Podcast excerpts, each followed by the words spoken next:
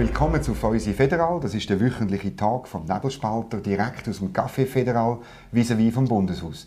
Mein Gast ist heute der Franz Grüter, SVP-Nationalrat vom Kanton Luzern, Vizepräsident der SVP Schweiz und bald Präsident der Außenpolitischen Kommission am 1. Januar vom nächsten Jahr. Mit ihm reden wir über die Zertifikatspflicht, die am Montag äh, in Kraft treten ist. Wir reden über Beziehungen zur EU, ein wichtiges Thema, das ihn weiter wird beschäftigen und damit wir das gut machen können, nehmen wir ein Glas Wein. Ich habe einen Rosé ausgewählt. Sehr gut, sehr gut. Rosé habe ich immer gerne. Ich muss sagen, ich habe schon, also ich glaube, zehn Jahre kein Rosé mehr getrunken. Bin gespannt.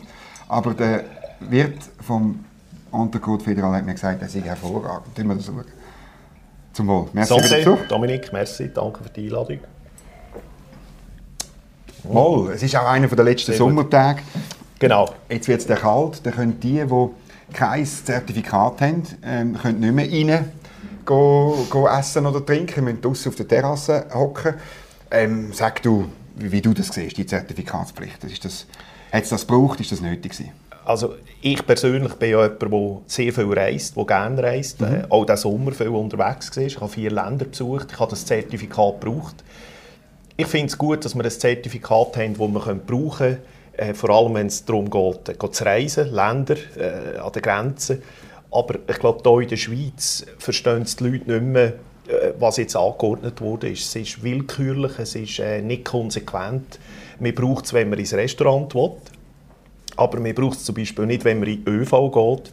Und noch viel unverständlicher ist, dass man es an den Landesgrenzen auch nicht muss zeigen muss. Man kann in die Schweiz einreisen, man kann äh, am Flughafen sein, dort muss man es nicht zeigen. Und darum verstehe ich die Leute, die sich darüber aufregen, dass wenn sie ein Bier trinken dass sie das Zertifikat zeigen müssen. Aber an anderen Stellen, wo wir wissen, wo wir Risiken haben, wo Leute, die aus dem Balkan eingereist sind, die heute Spitäler äh, zu 40 Prozent füllen, die haben sich nie müssen, äh, das Zertifikat nie müssen einsetzen und darum verstehen es eben viele Leute. Aber genau das ist ja am Bundesrat sein Argument gewesen. Die Spitäler sind voll und kommen unter Druck und, und jetzt müssen wir das Zertifikat haben dann ist nicht ganz klar, ob es zum epidemiologisch wirken oder die Impfquote aufzutun, oder?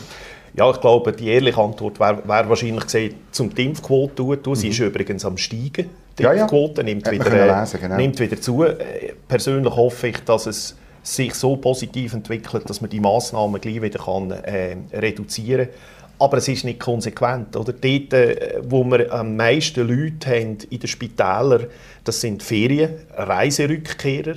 Und ich habe selber in meiner Familie Leute, die jetzt aus dem Ausland heimgekommen sind, die haben nie müssen ein Zertifikat mhm. zeigen Und das ist einfach nicht verständlich. Wenn das die sind, die am meisten die Spitäler füllen, mhm. dann müssen wir eigentlich risikobasiert sagen, die müssen wir kontrollieren, weil sie tatsächlich ein offensichtliches Risiko darstellen. Also vor allem Leute aus dem Balkan?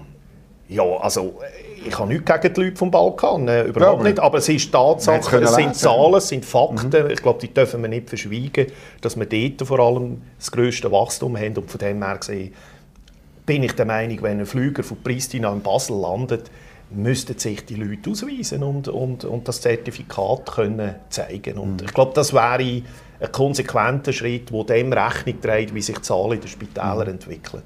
Jetzt haben eigentlich haben ja, hat ja die SVP zwei äh, Bundesräte, die FDP hat auch zwei. Eigentlich könnte man auch sagen, so ein die, die skeptische Haltung, die müsste ja eigentlich ein bisschen, ein bisschen Oberwasser haben. Warum läuft das nicht so? Warum kommt der Alain Berset immer durch mit diesen Anliegen? Ja, ich glaube, ich glaube, wir müssen das schon sehen, in einem größeren Kontext, dass äh, im Moment in der Schweiz, und ich bedauere das sehr, oder, wir haben wirklich eine starke Polarisierung, wir haben eine starke Spaltung mhm. in der Gesellschaft. Ich spüre, wie Leute, die sich nicht impfen wollen, angegriffen werden, quasi, quasi äh, verdrängt werden ein bisschen weit von der Gesellschaft. Und ich glaube, das müssen wir ernst nehmen. Ich, ich selber ich bin geimpft und wenn ich eine Impfung mir geben dann fühle ich mich geschützt und habe von dem her gesehen, äh, auch nicht das Problem, wenn jetzt jemand sich nicht impfen lässt, der neben mir ist. Mhm. Ich selber habe die Chance und die Gelegenheit, mhm. mich zu schützen. Mhm. Und äh, ich finde, wir sollten ein bisschen, wieder entspannter werden. Und ich hoffe, dass irgendwann wieder ein bisschen ruhig wird. Ich selber ich komme extrem viele Zuschriften Das hat jetzt eine Frage. Kommst du das mit über? Jetzt, ja. Äh, Im Luzernischen oder von der ganzen Schweiz? Oder? Ja, also ich komme, ich komme sehr viele Zuschriften über. Und das Interessante ist, dass die Zuschriften zum Teil diametral auseinandergehen. Ja. Also es gibt die Leute, die noch viel härtere Massnahmen verlangen und, und mich auch fragen, was machen sie dafür. Und dann gibt es die andere, da gibt es wahrscheinlich etwa gleich viele Leute, die dann natürlich die totale Aufhebung von all diesen Massnahmen fordern.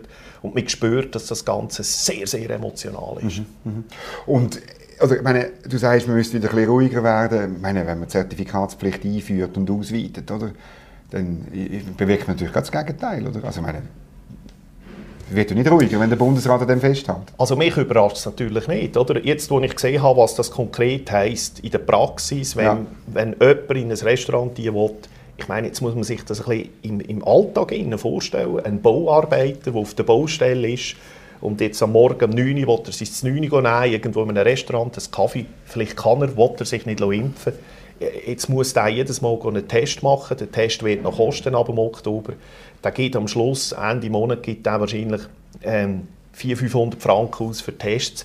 Dass die nicht Hurra-Schrei kommen aus der Bevölkerung, ich glaube, das muss man einfach auch verstehen. Mhm. Sollen die Tests wieder gratis? Das ist auch so ein Thema, das im Moment ähm, gross auch im Parlament gespielt wird, dass die Tests sollen gratis bleiben sollen.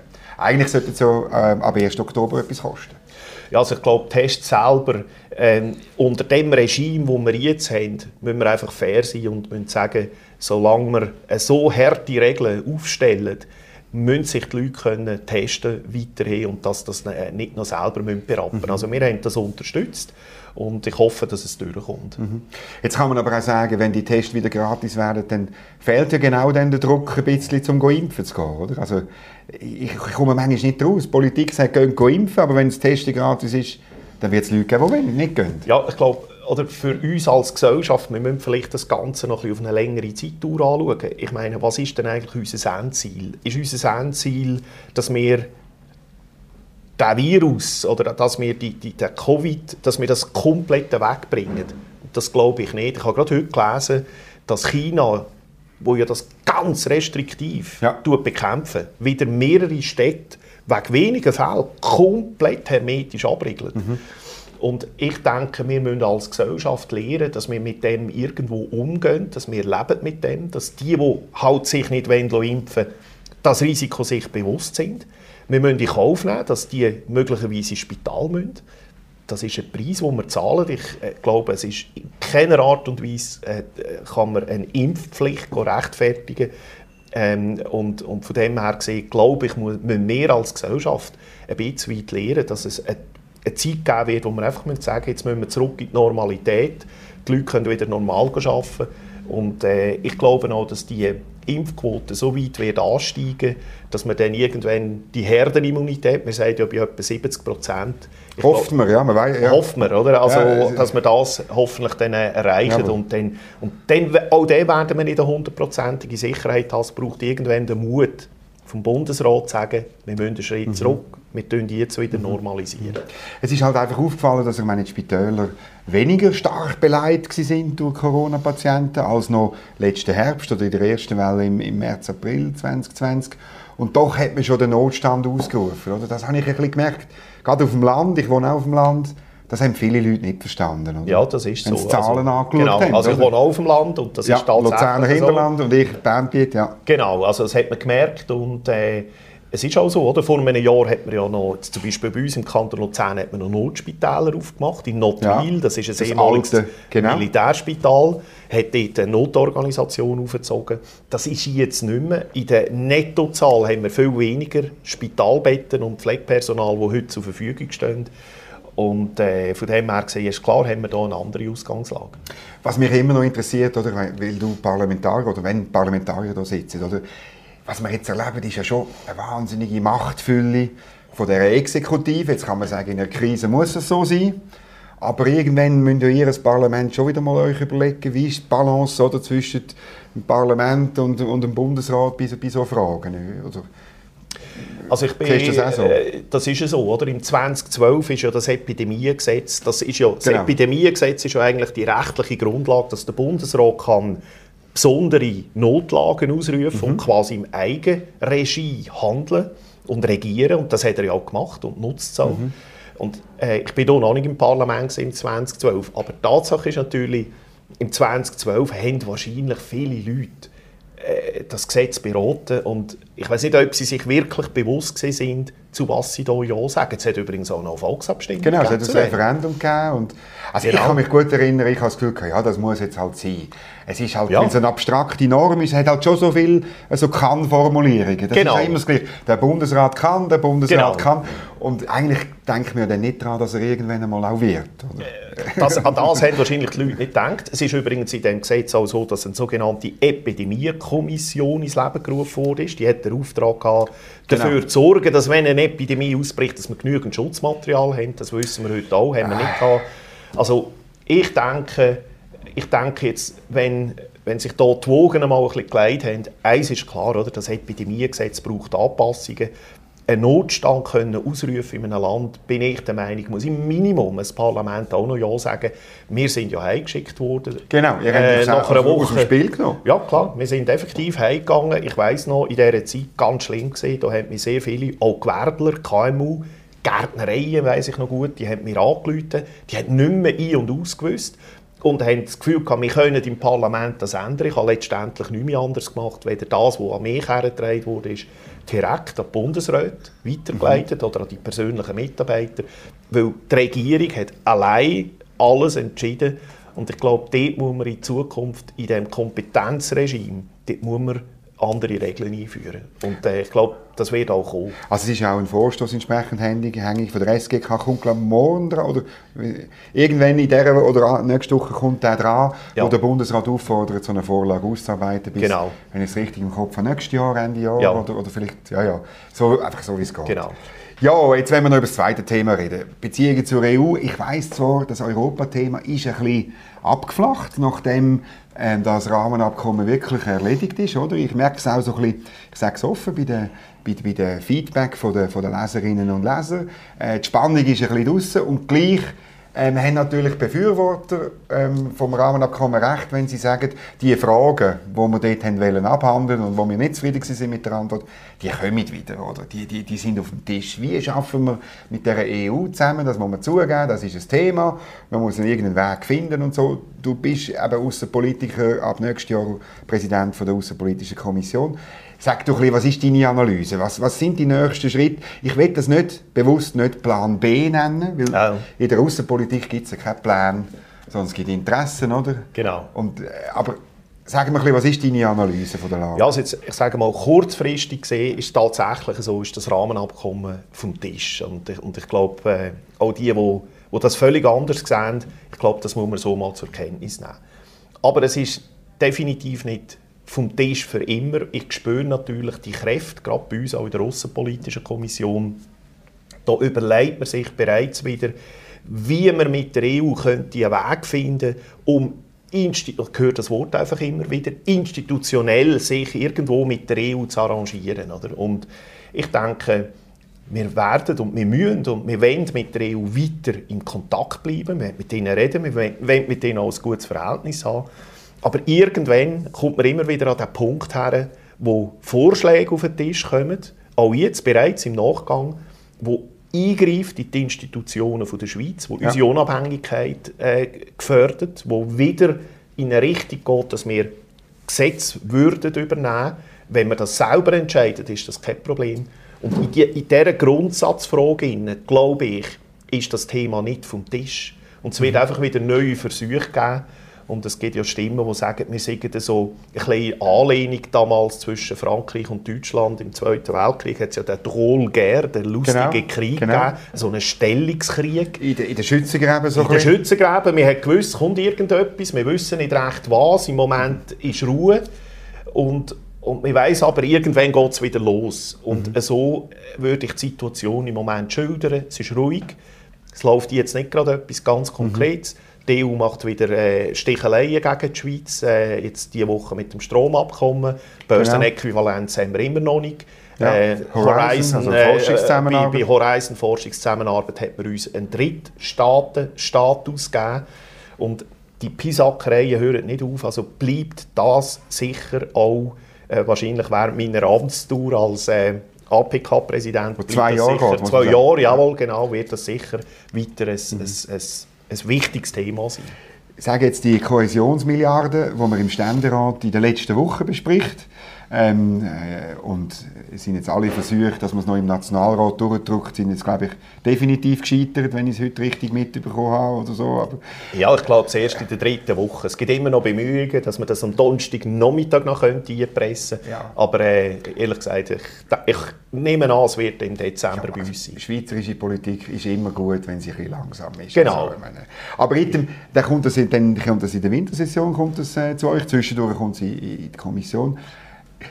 Also die These von denen, die das unbedingt wollen, ist ja, wir sollten die Kohäsionsmilliarden, also die 1,3 im Beitrag, 1,3 Milliarden auf 10 Jahre, das sollte man zahlen, um ein bisschen, ich sage es jetzt bewusst, wie es gewisse Leute sagen, ein bisschen gut Wetter machen.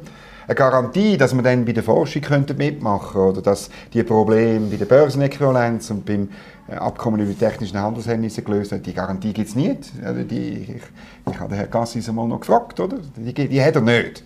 Aber ja, wie, sagst, wie, was sagst du dazu? Sollen wir das machen, um ein bisschen gute Stimmung machen? Also wenn man die... Eins, viel Geld. Äh, wenn man, ich meine, es ist, es ist doch immerhin, es ist 1,3 Milliarden. Ähm, wenn man das zahlt, bin ich der Meinung, wäre es Minimum, dass man das als Pfand in der Hand behalten, um ein paar von diesen von diesen Sticheleien, das, was immer gegen uns verwendet wird, noch kann das als Druckmittel einsetzen. Ähm, eins ist wenigstens, eins Positives kann man verzeichnen. Am Anfang hat man ja die Milliarden Novellen, die 1,3 Milliarden sagen, das ist für den Marktzugang eine Prämie, damit wir überhaupt mit der EU dürfen handeln so betreiben. So die EU, oder? So sieht es die EU und ich meine, da müssen wir definitiv aufhören. Also, wenn wir als Schweiz, als unabhängiges Land mit der EU Geschäft machen ja, was müssen wir denn? Müssen wir denn in den Amerikanern auch noch etwas zahlen, dass wir mit den Amerikanern Geschäft machen ähm, Abgesehen davon, wenn das so wäre, müsste die EU uns ja auch Geld zahlen, weil wir kaufen ja von der EU mehr ein, weder dass wir ihnen exportieren. 25 also, Milliarden rund pro Jahr, oder? Genau. Handelsbilanzdefizit, sagt man, ja. Und wir tun, wir tun ähm, mit dieser, mit das haben sie gemerkt. Oder? Das haben sie gemerkt, dass das ein Fehler ist und dass wir jetzt nicht mehr vom Marktzugangspreis... Die EU hat das gemerkt? Oder? In der Schweiz ist äh, der Bundesrat ja. hat ja das in einer Botschaft formuliert. Ja, und es wird, kommt nicht vor. Nein, es wird jetzt wieder ja. als Kohäsion, ein Kohäsions, also ein Beitrag für den Zusammenhalt in Osteuropa. Ja. Damit ist es nicht mehr eine Prämie, dass wir dürfen handeln mit der EU. Das hat der Bundesrat gemerkt. Mhm. Und jetzt, ähm, jetzt muss man natürlich sagen, äh, die EU ist natürlich auch da oberarrogant. Ich habe mit EU-Abgeordneten geredet, kürzlich, die sagen mir, ja, also das ist, was ihr da diskutieren, das ist für uns sowieso nur ein Peanuts-Betrag. Äh, das ist 0, irgendetwas vom EU-Budget. Also wer das Gefühl hat, die EU ihre Politik gegenüber der Schweiz ändern, wenn wir ohne Bedingungen stellen, die 1,3 Milliarden zahlen, der ist einfach leichtgläubig und ich mhm. glaube das nicht und ich bedauere es. Ich äh, nehme an, wir werden unterliegen. Mhm. Äh, ich nehme an, die Milliarden werden gezahlt werden. Mhm. Es und das äh, stört mich auch. Wir haben noch einen Antrag gestellt, dass man aus dem einfachen Bundesbeschluss ein Gesetz macht, damit das Volk können abstimmen ja, darüber, das Referendum ergreifen. Ja. Hat man alles auf die Seite gelegt, weil sie genau gewusst hätten, vor dem Volk wäre die Milliardenbach ab. Und zwar die, die sagen, die bemängeln, dass der Bundesrat das Rahmenabkommen nicht vor das Volk Ganz sicher, sind die gleichen, die bemängeln, dass, Richtig. dass es nicht vors Volk kommt. Also ich nenne das selektive, direkte Demokratie. Nein, es ist ungeheuerlich und äh, aber ich nehme an, es wird durchgehen und äh, persönlich erwarte ich nicht, dass wegen dem die Sticheleien aufhören. Ja. Und dann, ich meine, du bist auch Unternehmer, eigentlich äh, seit ewig und, und also im, im Informatik-, IT-, Internetbereich. Ähm, ja, wie, wie, wie, wie tönt es in der Wirtschaft? Oder wie, wie muss man sich darauf vorbereiten? Und wie einschneidend ist das? Oder uns Journalisten sagt man immer, das ist eine ganz das ist eine katastrophale Sache, insbesondere eben, wenn das, der Anhang zum technischen Handels, äh, Abkommen über technischen Handelshemmnisse nicht aktualisiert wird. Jetzt die MedTech-Branche, später Maschinenindustrie, alle kommen das Problem über. Ja, wir haben uns ja auch noch den Weltuntergang vorausgesagt beim Strom, bei der, genau. beim Strommarkt. Ja, ja. Das Interessante ist gesehen, wenige Tage nach der Bekanntgabe von dem Entscheid vom Bundesrat hat bereits ähm, die Stromindustrie in der Schweiz äh, und auch die Swissgrid hat bereits gesagt, ja, jetzt lösen wir das anders, jetzt tun wir bilateral mit Deutschland, Frankreich, mit unseren Nachbarländern, machen wir bilateral Verträge ab. Und es zeigt sich, wie schnell das, das geht. Oder? Die Börsenäquivalenz haben wir auch gelöst. Mhm. Die machen heute mehr Umsatz weder vor, genau, der, genau. vor der Diskriminierung. Und ich glaube, die MedTech-Branche, so habe ich das verstanden, hat sich mittlerweile auch recht gut engagiert. Wir spüren keinen Einbruch. Die Börse von der Schweiz steigt. Der Schweizer Franken ist nach wie vor extrem stark. Also der grosse Weltuntergang, der uns hier prophezeit worden ist, der ist äh, bis jetzt nicht eingetreten. Und ich bin überzeugt, für die Schweiz ist es nachhaltig, langfristig der richtige Entscheid gewesen, den der Bundesrat mhm. gefällt hat. Ich habe heute gelesen, dass die Briten, also der Lord Frost, äh, der, der Chefunterhändler der Briten, hat heute äh, offenbar in einem Hearing gesagt, also man werde, die Regierung werde die ganzen Gesetze und so durchforsten, wo es Regulierung haben von der EU und sich überlegen, die zu streichen, zum wettbewerbsfähiger werden, zum weltweit, weltoffen werden und so. Und bei uns hat der Bundesrat etwas anderes erzählt. Er dürfe unsere Gesetze durchforsten, wo wir sie können noch angleichen der EU. Ja, es geht ja, es geht ja, wenn man in diesen Kommissionen sitzt, dann gibt es sehr viele so technische Begriffe, wo man äh, ähm, Level Playing Field ist genau. einer von diesen Begriffen. Was heißt Level Playing äh, Field? Die EU möchte eigentlich, dass in ganz Europa vom Gesetzgeberischen her alle die genau gleichen Voraussetzungen haben, damit es nur noch einen Wettbewerb gibt mit dem Preis, mit dem Produkt. Aber mhm. alles, was regulatorisch ist, darf niemand eine Abweichung haben. Genau. Und als eigenständiges Land sage ich nein. Wir müssen bessere Regeln haben, wir müssen attraktiver sein, wir müssen einen Vorteil bieten, den die Schweiz auszeichnet. Und das können wir eben, weil wir unabhängig sind. Und ich nehme an, die Engländer werden den ähnlichen Weg gehen. Und übrigens auch die englische Wirtschaft ist am Brummen, also die läuft mhm. gut. Und das, was hier probiert wird, Europa über eine Leiste einzuschlagen, das glaube ich einfach, dass das langfristig kein Erfolgsmodell mhm. ist.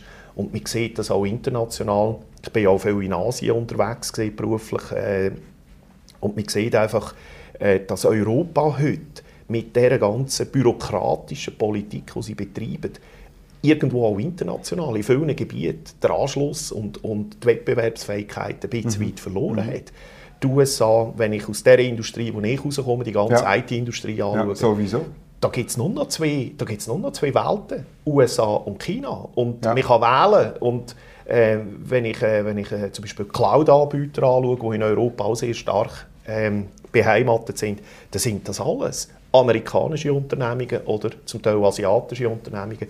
Europa hat sich verabschiedet.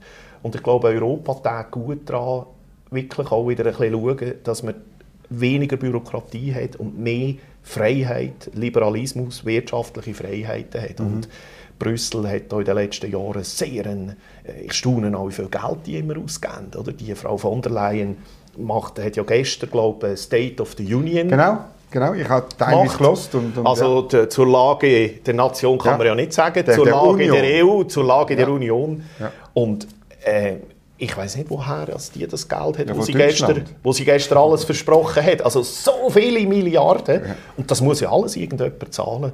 Und ich bin dann, wenn ich so Zeug wieder höre, muss ich immer wieder sagen, ich bin froh, leben wir in der Schweiz. Aber wir sind ja mit in dem Europa drin. Das ist für uns nicht einfach. Ich meine, ein Gebiet, wo, wo, wo, du, wo dich auch betrifft, äh, die, deine, deine Tätigkeit, ist die ganze Datenschutzfrage. Oder? Ich meine, ja. äh, da können wir uns ja nicht wirklich entziehen, oder? Ja, das ist richtig. Ich glaube, es gibt durchaus äh, Gebiet, wo es Sinn macht, dass man sagt, da tun wir uns jetzt angleichen. Mhm. Äh, ein, völliges, ein völliges banales Beispiel, das ich immer bringe, ist, wenn wir plötzlich sagen, wir wollen jetzt die Autobahn, die Strassenschilder europaweit, dass die gleich aussehen, dass der Deutsche und der Holländer, der herkommt, mhm. sich auch auskennen, ja, dann ist das jetzt ja wahrscheinlich nicht ein matchentscheidender Faktor mhm. für den Erfolg von der Schweiz oder nicht. Also es kann durchaus Gebiete geben, wo man sagt, da macht es Sinn, dass wir eine Anpassung machen dann machen wir die. Wir entscheiden es aber selber, entscheiden. wir lassen es uns nicht aufoktroyieren. Und äh, da, da sehe ich durchaus äh, Sachen, wo man sagt, ja, okay, die übernehmen wir jetzt. Mhm. Da finde ich, da müssen wir stressfrei sein. Ähm, die Engländer sind noch ein bisschen extremer. Ich nehme die an, fahren die, auf der anderen Seite. Die, die, die, ja, genau. Die werden wahrscheinlich sogar einfach sagen, das ist ein EU-Gesetz, streichen. Ich finde, so müssen wir nicht sein. Es gibt mhm. durchaus auch Sachen, wo es vielleicht Sinn macht, etwas zu übernehmen. Mhm. Und dann äh, nimmt mich noch Wunder, eben, du wirst Präsident der Außenpolitischen Kommission. Ähm, was wirst denn du machen? Was kann so ein Präsident? Was, was müssen Zuschauerinnen und Zuschauer äh, irgendwie verstehen? Weißt was, was du denn kannst machen? Was kannst ja. du du kannst vielleicht Traktanten, Schwerpunkte setzen. Die Außenpolitische Kommission hat ja wenig Gesetze, die vorbeikommen, sondern wird sehr oft einfach konsultiert. Also, du, du kannst glaube schon ein bisschen eine Richtung geben, aber am Schluss bist du einer von 25. Ja, also es ist natürlich so, dass die Mitglieder von dieser Kommission die können Anträge stellen wenn sie über ein Thema möchten reden mhm. und dann wird das behandelt. Ähm, dann werden ja meistens Anhörungen finden mhm. statt mit Leuten, die man einlädt. Dort hat man eine Möglichkeit als Präsident zu schauen, dass das ausgewogen ist, dass man also äh, in einer Frage, die umstritten ist, Leute hat, die dafür sind oder und dann auch Kontraseite. Ich glaube, dort hat man gewisse Spielräume. Ähm, aber die Kommission selber, wir haben jetzt äh, stark über die EU geredet, die Kommission beschäftigt sich natürlich mit sehr vielen Fragen. Klar. Vor allem dort, wo ja. Krisenherd sind. Ja. Ähm, wir haben äh, die ganze China-Politik ist mhm. bei uns gross auf der Agenda. Mhm. Wir haben Krisenherd in Weißrussland, Türkei, wo schwierig ist, nahe im Mittleren Osten. Es gibt immer wieder Themen, Freihandelsabkommen mhm. mit den USA, wo wir schon lange ein Freihandelsabkommen wetten. Also an den Themen fehlt es nicht. Und ich spüre natürlich grosse Kräfte, die hier wirken ähm, wo immer wieder, vor allem dort, wo Konflikte sind, und wir haben in der letzten Zeit sehr viele Konflikte gehabt, jetzt Afghanistan, ja. wo wir immer wieder äh, Leute haben, Kräfte haben, die Sanktionen gegen Länder wollen. Äh, jetzt gehen wir ja aus meiner Sicht einen riesigen Fehler in UNO-Sicherheitsrat. Mhm. Dort wird über Krieg und Frieden entschieden. Und wir kratzen einfach immer wieder am Erfolgsmodell, am Fundament auf unserer Außenpolitik. Oder? Neutral bleiben, gute Dienste anbieten. Dort haben wir einen, einen guten Job gemacht. Das letzte Jahr, äh, also das Jahr mit dem, mit dem Joe Biden, Putin, mit dem Treffen. Ja. Jetzt diese Woche die Afghanistan-Konferenz. Das ist das, wo die Schweiz historisch immer stark ist drin. Aber was wir nicht dürfen, ist, wir dürfen uns nicht von Parteien ergreifen, sanktionieren, verurteilen. Dann sind wir plötzlich, und eben der UNO-Sicherheitsrat ist ganz gefährlich, wenn die Schweiz plötzlich Partei davon ergreifen, das schwächt definitiv unsere, äh, unsere, unsere, unsere Stärke, die wir haben in der Außenpolitik. Aber das mit dem UNO-Sicherheitsrat, der Mist ist, zumindest in der Schweiz, ist der Mist eigentlich geführt. Das Einzige, was noch in deinem Sinn kann passieren kann, ist, wenn die UNO-Generalversammlung uns nicht wählt, oder? Ja, also es ist, äh, wir stehen ja quasi noch in so einer Konkurrenz zu äh, Malta. Genau. Und äh, ich gehe davon aus, die Schweiz, äh, ja, das wird wahrscheinlich nur noch Formalien sein. Ähm, es ist zum Glück nur für zwei Jahre. Aber ich bedauere es, es ist einfach ein Fehler. Ja. Und, äh, ja. Ich finde es einfach verrückt, was ich gerne als Journalist will wissen wie denn unsere Vertretung, also das ist Staatssekretärin Beriswil mittlerweile, oder? was sie genau in New York macht. Das kann man nie, man muss jedes Mal wieder fragen. Es wird, äh, können wir nicht schauen, dass das online gestellt wird? Ich habe äh, über das Abstimmungsverhalten, erinnere ich mich, ich habe in der Außenpolitischen Kommission, aber auch mal im Nationalrat eine Anfrage gemacht. Ich wollte mhm. wissen, wie hat sich die Schweiz verhalten, wie ist unser Abstimmungsverhalten und das ist also äh, ein bestgütete Geheimnis. Also, genau. Es wird nicht offengelegt, äh, wie Frau Beriswil dort abstimmt. Und äh, es zeigt eben auch, wie heikel das ist, wenn wir in diesen Gremien gehen, gehen, solche Entscheidungen fällen. Da kann ich ja vielleicht, kann nicht irgendein Informatiker von dir ein Programm schreiben, dass ich jeden Morgen von meinem Mail-Account eine Anfrage an EDA rausgeht. ja, gut, gut, ich nehme an, es würde mit der Zeit auch zu einer standardisierten Rückantwort führen. Ja, das ist genau. Das, mit dem ist das Problem nicht gelöst. Aber dann reden wir halt, machen wir wieder ein Gespräch über das. Genau. Merci vielmals für den Besuch. Dominik, Franz, merci, danke, danke vielmals.